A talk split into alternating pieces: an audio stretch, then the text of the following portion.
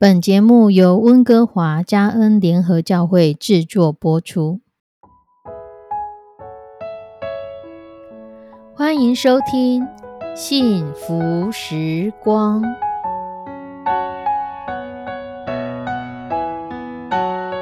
亲爱的弟兄姐妹平安，我是 Judy，很开心今天您收听这个节目。愿我们生命中的每一天都浸泡在上帝的恩典大能中，明白神要在我们生命当中的旨意，从神支取我们身心灵所需的一切养分。人生的道路上有神一路的相伴，这是一件何等幸福的事情呢？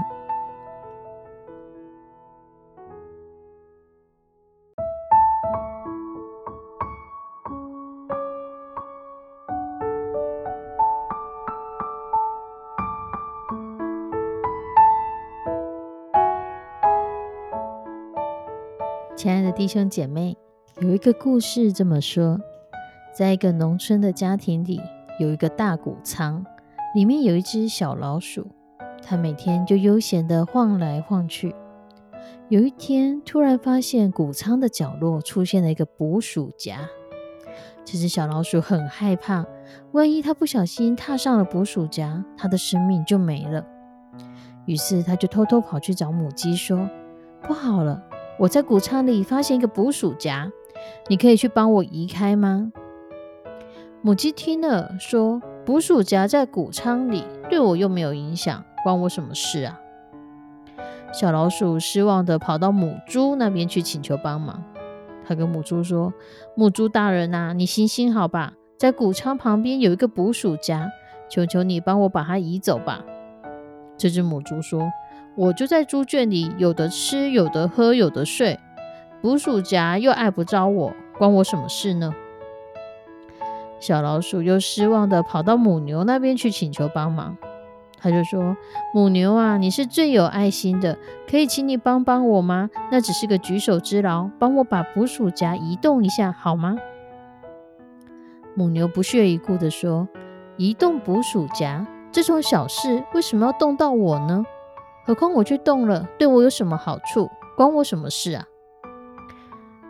这只小老鼠找不到任何一个好朋友来帮它，它只好自己每次进出的时候都要小心翼翼的去避开捕鼠夹，自求多福。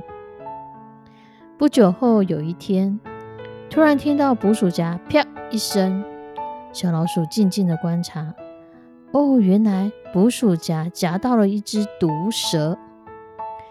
女主人听到捕鼠夹的声音，摸黑很开心的想要拿起捕鼠夹，却反倒被毒蛇咬了一口。平静的农场顿时陷入混乱。男主人出门找医生，警局朋友赶快赶过来关心。幸好医生及时赶到，女主人保住了性命，身体却非常的虚弱。第二天，农夫将母鸡杀了，替太太补身子。又将母猪杀了，谢谢邻居们的关心，然而猪肉来宴客。几天后，太太完全康复了，因为花了不少钱，只好把那一头母牛给卖掉了。小老鼠反而庆幸自己在这件事情上可以全身而退，逃过了一劫。亲爱的弟兄姐妹，其实人跟人。或是说，我们现在正处在一个地球村的环境，没有什么事情是不关我们的事，没有谁是局外人。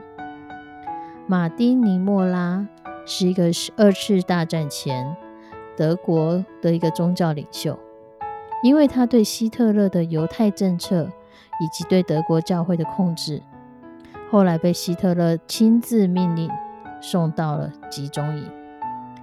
在二次世界大战以后，德国牧师马丁尼莫拉为了让世人记住纳粹屠杀犹太人的这一个血腥的耻辱，所以他在波士顿立了一个纪念碑。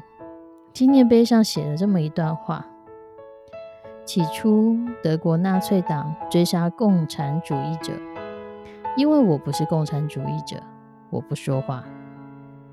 接着。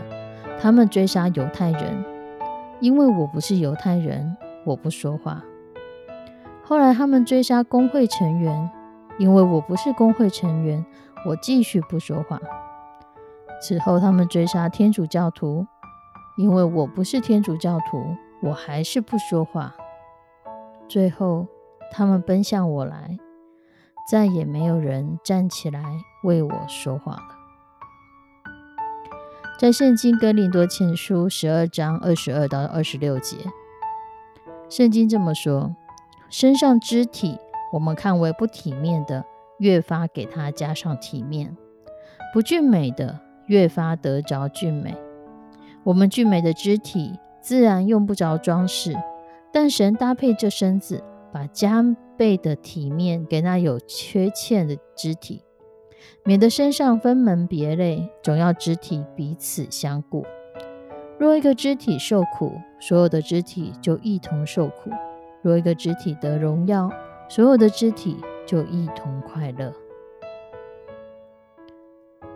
神其实要我们彼此相顾，彼此顾惜，彼此疼惜对方。进入代降节期，我们等待着耶稣的降生。我们在代降节期思想、祷告、感恩上帝何等的爱我们。然后，我们是否也预备了自己的心，要与基督的心互相呼应呢？我们是否愿意体贴神的心，爱着基督，也为他们牺牲生命的那一群百姓呢？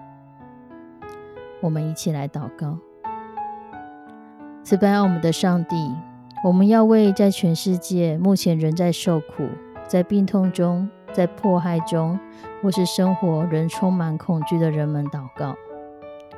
主，你也为他们而死，你何等的爱着他们，他们的受苦，他们的眼泪，你都看到了。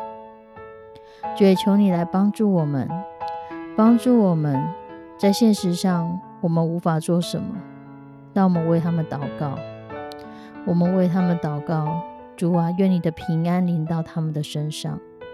愿以马内利的神，让他们在迫害中、在受苦中、在病痛中，经历到以马内利的上帝与他们同在。主，你与我们同在，你也与这些人同在。